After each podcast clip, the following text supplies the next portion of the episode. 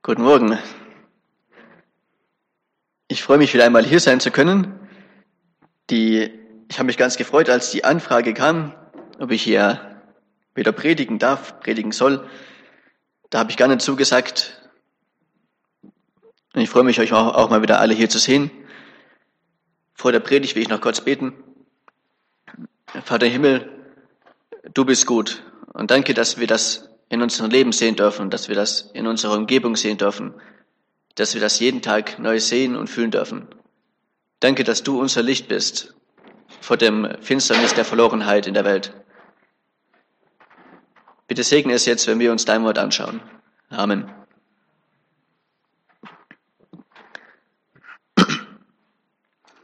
Vielleicht kennt ihr auch die Geschichte von dem Kapitän, der einmal seine Familie mit auf eine lange Schiffsfahrt nahm. Nach einiger Zeit auf See stellten die Matrosen aber fest, dass immer wieder Essensrationen verschwanden. Und auf hoher See, wo das Essen beschränkt ist, war das ein schweres Vergehen, weil irgendwann gibt es ja kein Essen mehr. Irgendjemand stahl, der, stahl von dem Essen. Und der Kapitän, der davon erfuhr, der kündigte an, dass jeder, der dabei erwischt würde, 50 Peitschenhiebe bekommen würde. Eine harte Strafe. Einige Zeit später wurde der Dieb dann tatsächlich erwischt. Aber zum Entsetzen des Kapitäns war es seine eigene Mutter. Im Kopf des Kapitäns kreisen jetzt die Gedanken. Wenn er die Strafe wegließ, würde er seine ganze Autorität und Ernsthaftigkeit als Kapitän verlieren. Andererseits war seine Mutter aber auch schon älter und er wusste, dass sie nie und nimmer diese 50 Peitschenhiebe überstehen würde. Was sollte er also tun? Nach langem Überlegen gab er schweren Herzens den Befehl, das Urteil zu vollstrecken. Als die Hand mit der Peitsche schon erhoben war, im letzten Moment, stellte er sich aber vor seine Mutter. Und dort blieb er stehen und ließ die 50 Peitschenhiebe über sich ergehen. So verlor er nicht seine Autorität als Kapitän, denn die angekündigte Strafe war ausgeführt worden. Und es war ihm möglich, seine Mutter zu retten, indem er ihre Strafe auf sich nahm. Als dieser Kapitän sich vor seine Mutter stellte und anfing ausgepeitscht, ausgepeitscht zu werden, stand er nicht mehr als der Kapitän dort. In diesem Moment hatte er seine Rolle als Kapitän, seinen Rang, seine Autorität. Da hatte er das alles abgegeben. Er hatte sich ihrer entleert, er wurde arm. Und dadurch konnte er das Mutter seiner Leben, das Leben seiner Mutter retten. In 2. Korinther 8, Vers 9 schreibt Paulus davon, wie Jesus sich arm machte, damit die Korinther durch seine Armut reich wurden. Und das will ich jetzt kurz vorlesen. Das ist der Text, um den es heute gehen soll. 2. Korinther 8, Vers 9. Ihr kennt ja die Gnade unseres Herrn Jesus Christus. Er, der reich war, wurde um euretwillen arm, damit ihr durch seine Armut reich würdet.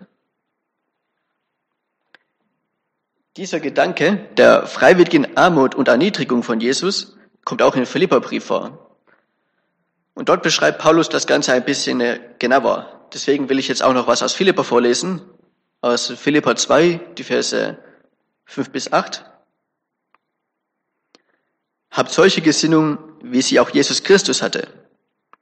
Er lebte in Gestalt göttlicher Herrlichkeit, aber er hielt das nicht wie einen kostbaren Besitz fest, sondern er verzichtete darauf, Gott gleich zu sein. Aus freiem Entschluss gab er alles auf und wurde ein Sklave unter uns. Er wurde Mensch wie jeder andere und lebte wie ein Mensch. Er erniedrigte sich und wurde gehorsam bis zum Tode. Ja, bis zum Tode am Kreuz.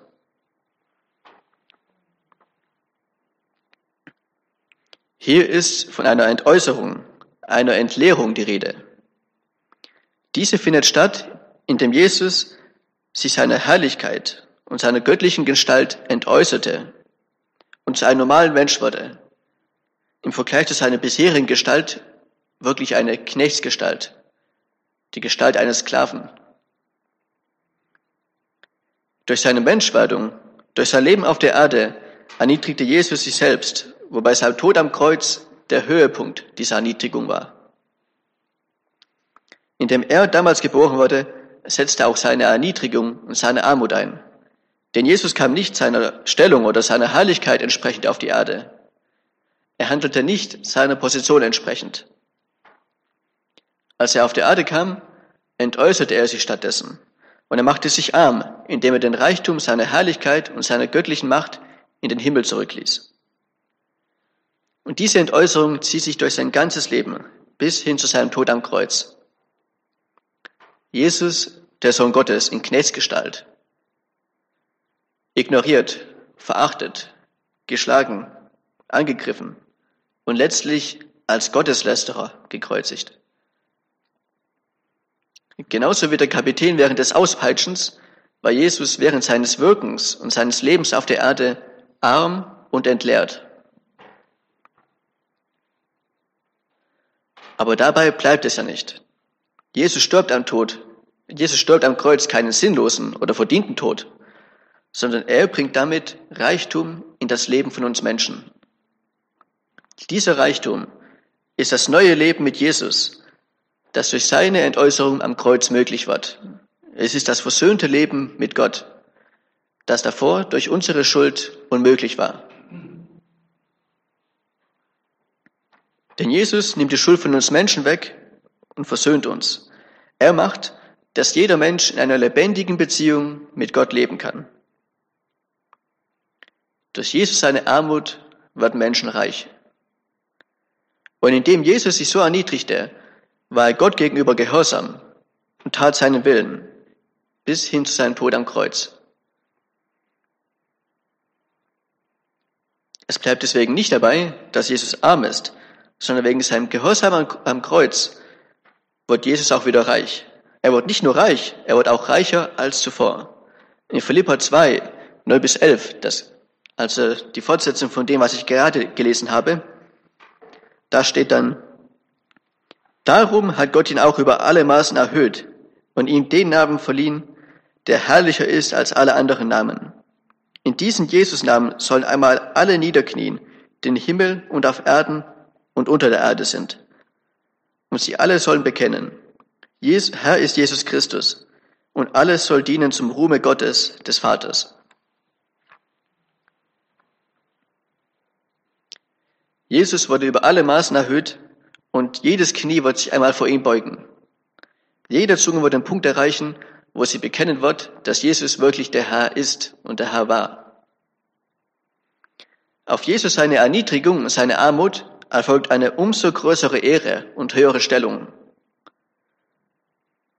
Genauso wie bei den Kapitän. Der Kapitän, der sich beim Auspeitschen seiner Stellung entäußerte, hatte danach nicht nur seine Autorität und seine Ernsthaftigkeit als Kapitän aufrechterhalten, sondern er bekam auch eine ganz neue Wertschätzung von Seiten der Matrosen.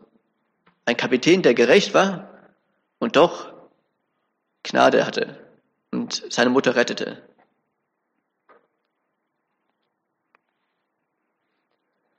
Das, was ich aber jetzt gerade ausgehend von äh, Philippa 2, die Verse 5 bis 11 gesagt habe, ist im Grunde genommen die Zusammenfassung von 2. Korinther 8, Vers 9. Ich will das einmal vorlesen. Das ist auch nur ein Vers. Ihr, ihr kennt ja die Gnade unseres Herrn Jesus Christus. Er, der reich war, wurde um euretwillen arm, damit ihr durch seine Armut reich würdet. Dieser Vers ist deswegen auch eine der kompaktesten Zusammenfassungen der guten Nachricht von Jesus Christus. Er enthält die zwei grundlegenden Teile des Evangeliums. Jesus wurde arm, indem er eine Knechtsgestalt annahm, indem er Mensch wurde und am Kreuz starb. Und er machte durch seine Armut reich. Er machte uns reich. Indem er durch seinen Tod am Kreuz unsere ganze Schuld wegnahm und das uns Menschen mit Gott versöhnte. Das ist also das Halsstück dieses Verses. Gott wurde arm für uns. Aber an wen ist dieser Vers gerichtet? Und in welchem Kontext wurde der Vers überhaupt geschrieben? Das ist der zweite Korintherbrief, das heißt, dieser Vers ist an die Gemeinde in Korinth gerichtet. Paulus schreibt ihnen hier, dass Jesus für sie, die Korinther, arm geworden ist und dass er durch seine Armut sie, die Korinther, reich gemacht hat. Dadurch bezieht er Jesus sein Handeln direkt auf die Korinther. Was Jesus tat, das tat er für sie. Dabei ist klar, dass Paulus hier nicht meint, dass Jesus nur an den Korinthern so handelt und dass er nur für sie arm geworden ist. Aber die Korinther sind der Empfänger von diesem Brief und deswegen spricht er sie hier so an.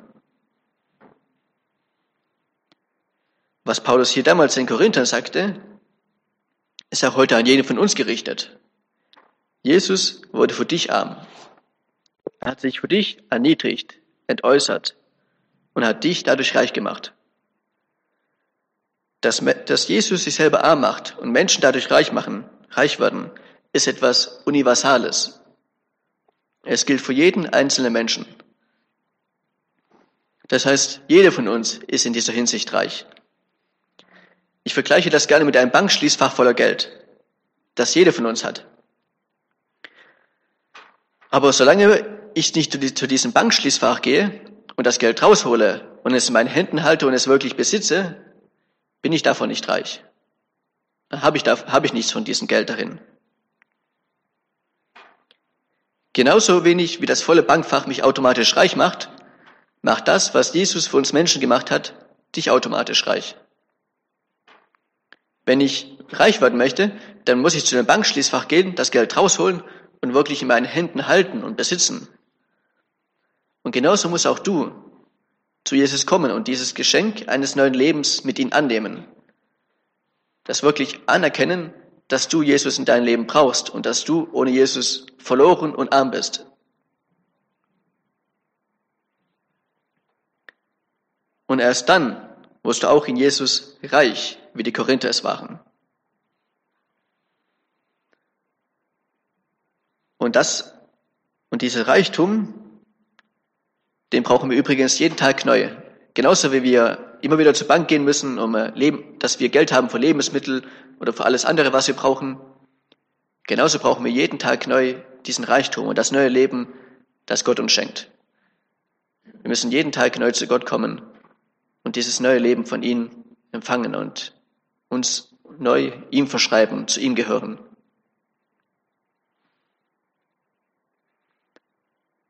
Der Kontext, in dem dieser Vers steht, spielt aber auch eine wichtige Rolle. Denn der sagt letztlich viel über die Bedeutung von dem Vers aus. In Kapitel 8 von 2. Korinther geht es nämlich um die Spendensammlung für die Gemeinde in Jerusalem. Paulus schreibt in diesem Kapitel, wie gut die Sammlung bisher verlief und dass sie auch bald in Korinth durchgeführt werden soll. Für ihn ist das Mitmachen bei dieser Sammlung selbstverständlich, denn sie stellt das Mithelfen bei einem Liebeswerk dar. Deswegen motiviert er die Korinther auch, sich tatkräftig an dieser Sammlung zu beteiligen.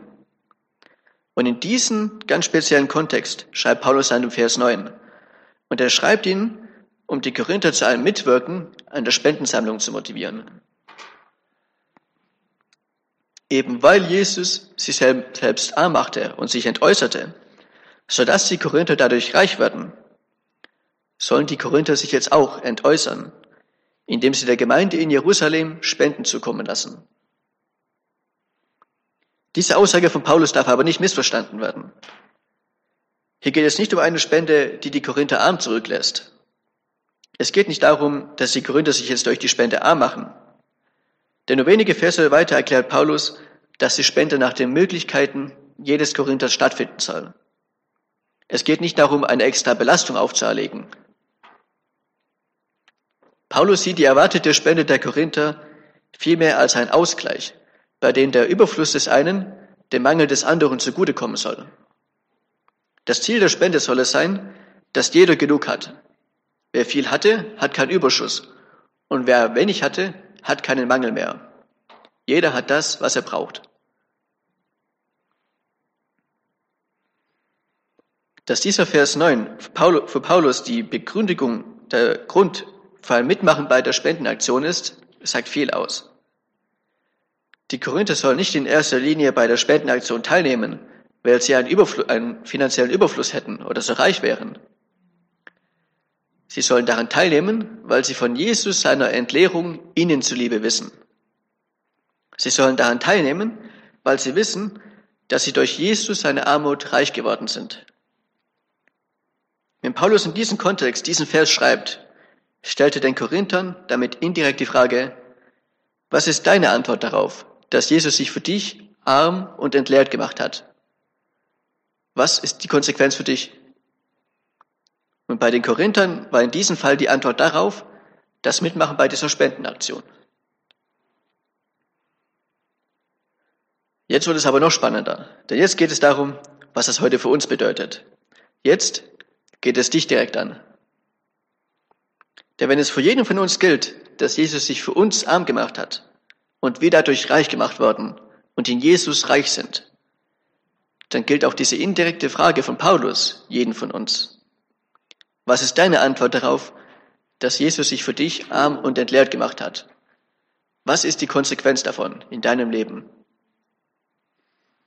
Das ist die Frage, der du dich selber stellen musst und, du, und die du dich in dein Leben stellen musst und auf die du auf deine Weise eine Antwort finden musst in deinem Leben. Was aber dabei wichtig ist, es gibt auf diese Frage nicht eine geistliche und eine weniger geistliche Antwort. Es kann nur eine Antwort darauf geben und diese Antwort bezieht unser ganzes Wesen, unser ganzes Leben und auch unseren ganzen Besitz mit ein. Alles, was wir sind und haben. Deswegen gibt es auch keine ungeistliche oder, mehr, oder geistliche, geistlichere Antwort auf diese Frage. Die Antwort der Korinther, an der Spendenaktion mitzumachen, war keine ungeistliche Antwort. Es war ein Ausdruck ihrer Beziehung zu Jesus Christus. Die Korinther halfen anschließend nicht bei der, Spenden, bei der Spendenaktion mit, weil sie einfach mal so lieb und nett sein wollten, weil man das als Christ halt, halt so tut, sondern sie taten das, weil das für sie eine Folge ihres Glaubens war. Jesus hatte sich für sie erniedrigt und arm gemacht. Und das war ihre Antwort darauf.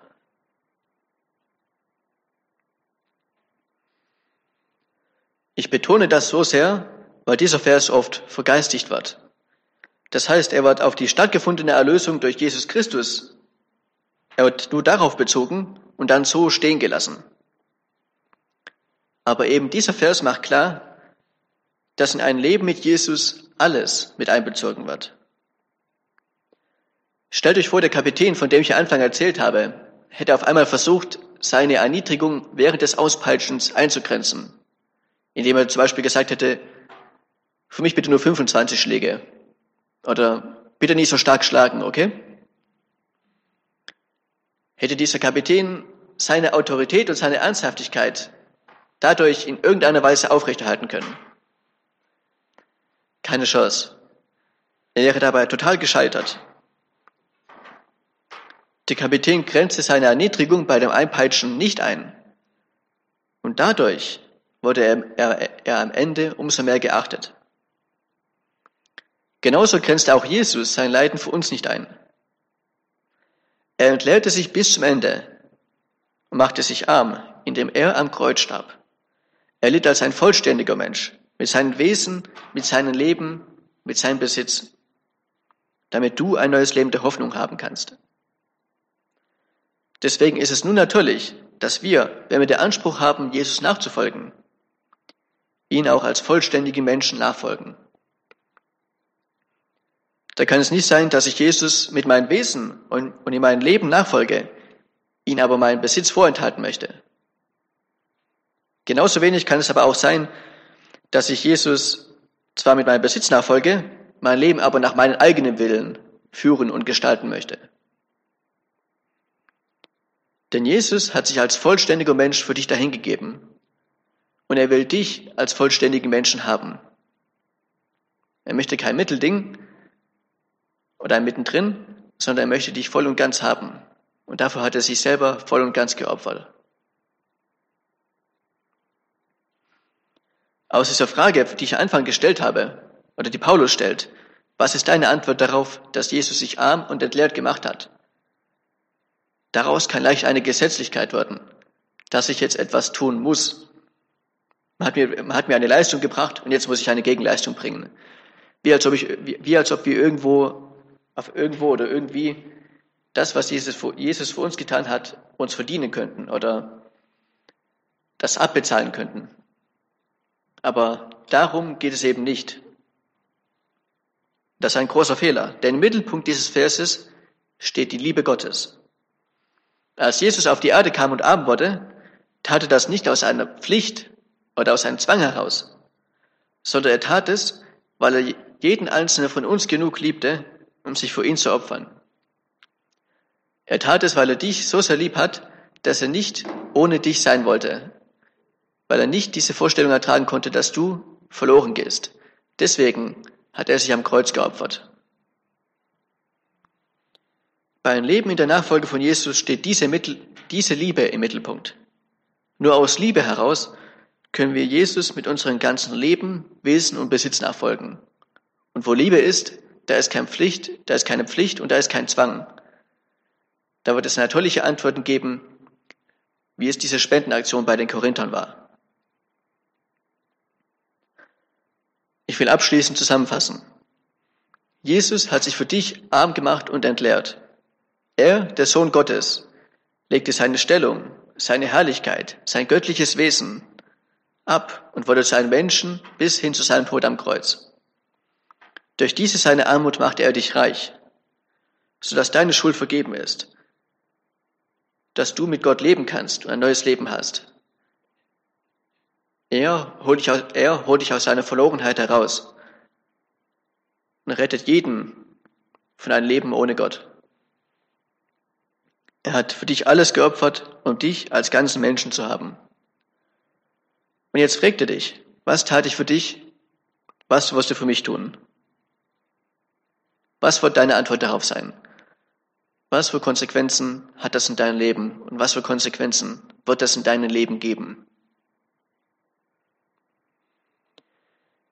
In Matthäus 24, das habe ich kürzlich gelesen, da bringt Jesus auch das Gleichnis von den äh, treuen und untreuen Knechten. Es geht um seine Wiederkunft. Der eine Knecht sagt, Jesus wird nicht äh, wiederkommen und fängt, er fängt an, äh, die anderen schlecht zu behandeln und schlecht zu leben und nur noch vor sich her zu leben. Der andere Knecht bleibt treu und lebt nach dem Willen des Herrn, nach dem Willen Gottes. Und dann kommt der Herr auf einmal zurück und der Knecht, der unzuverlässig war, wurde ganz nach, unten, ganz nach unten versetzt und ausgeschlossen. Aber der, der treu war und da war, der wird ganz oben bei Gott dabei sein und große Ehre von Gott von ihm bekommen. Und der Punkt ist, man, dieser Herr, Gott kommt nicht, man kann es nicht erwarten, wann er zurückkommt, wann er wieder da sein wird. Wir sind darauf angewiesen, dass wir in unserem Leben immer treu zu ihm sind, dass wir es in unserem Leben immer diese Konsequenzen gibt für das, was er für uns getan hat. Lasst uns, lasst uns in unserem Leben aufpassen, dass wir nicht zu einem untreuen Knecht werden, der denkt, dass Jesus erst in der weiten Zukunft irgendwann zurückkommt oder dass man das Leben dann schon irgendwie ändern kann oder irgendwas gerade biegen kann, sondern lasst uns bereit sein, dass wenn einmal Jesus wiederkommen wird, und wir haben keine Ahnung, wann das ist, dass wir dann vor ihm als treue Knechte stehen können. Und wir sagen können, Jesus, du hast dich voll und ganz für mich hingegeben. Du hast alles für mich gemacht. Das habe ich für dich gemacht. Und ich bin stolz darauf. Danke, dass ich dein treuer Knecht sein durfte. Lass uns mit dieser Haltung leben. Und ich glaube, für uns kann es keine größere Ehre geben, als so zu leben. Jesus, danke für deine Liebe. Danke, dass du dich für uns arm gemacht hast und entleert hast, dass wir in dir reich werden dürfen und ein neues Leben haben dürfen. Bitte hilf uns, dass wir das immer wieder neu verstehen und dass wir immer wieder neu diesen Reichtum von dir annehmen. Hilf uns, dass wir in unserem Leben erkennen, was für Konsequenzen das geben soll, was für Konsequenzen das geben muss, dass du unser Herr bist.